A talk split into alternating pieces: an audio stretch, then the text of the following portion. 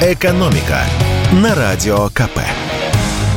Здравствуйте, дорогие радиослушатели! В эфире наш ежедневный обзор главных новостей из мира экономики. И сегодняшний выпуск мы посвятим транспорту. На Боинге и Airbus российских авиакомпаний будет разрешено устанавливать неоригинальные запчасти и компоненты. Проект такого постановления подготовил Минтранс. Как говорится в пояснительной записке к проекту, авиакомпании и организации, которые занимаются техническим обслуживанием самолетов, сейчас испытывают значительные трудности в поставках оригинальных комплектующих. Все из-за санкций. Поставлять в Россию самолеты и комплектующие к ним, а также проводить ремонт и оказывать техническую поддержку запрещено и европейским, и американским производителям. Запуск собственного производства нужных комплектующих и их сертификация займет очень много времени, а летать надо сейчас.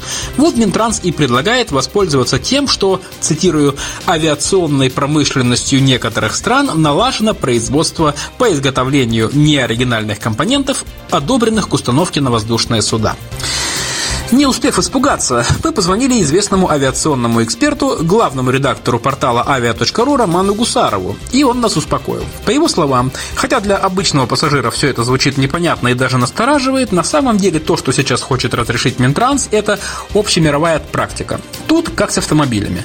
Есть запчасти от первого лица, то есть от самой компании-производителя.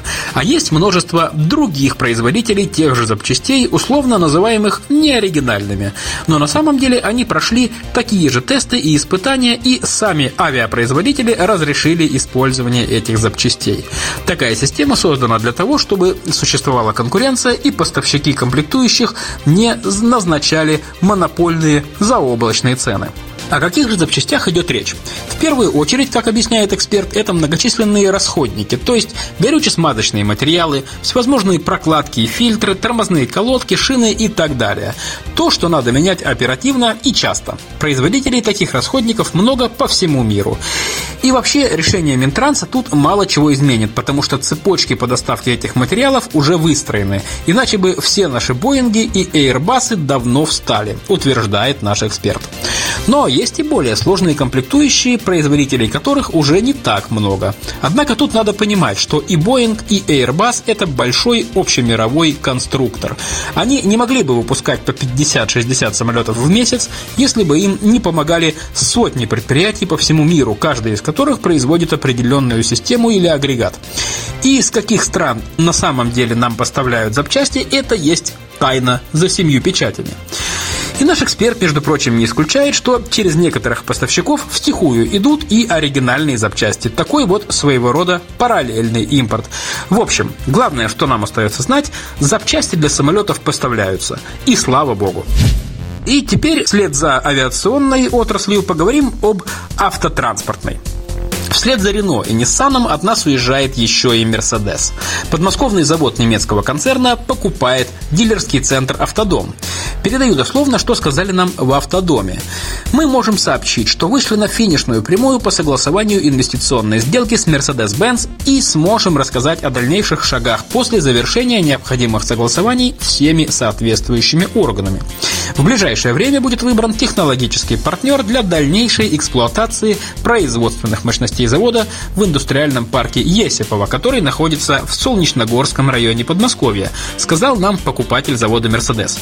Иными словами, покупатель ищет компанию, которая будет выпускать на этом заводе машины, но это уже будут точно не «Мерседесы». Сумма сделки пока не разглашается, но эксперты полагают, что завод будет продан ниже своей реальной стоимости. Изначально в него было вложено 19 миллиардов рублей. Завод рассчитан на выпуск 25 тысяч автомобилей в год. Работа предприятия была остановлена еще в марте этого года, а всего с января по сентябрь в России было продано 9 тысяч 93 автомобиля Mercedes. Это в три с лишним раза меньше, чем год назад. В дилерских центрах Мерседесы пока еще есть, но это остатки былой роскоши. Конечно, никто не запретит российским компаниям, да и обычным людям, ввозить немецкие машины из-за границы и продавать их здесь. Но это еще сильнее задерет цену и без того недешевых Мерседесов.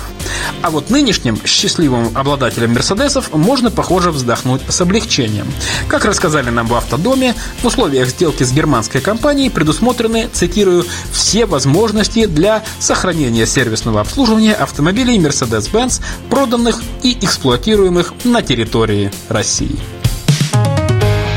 «Экономика» на Радио КП.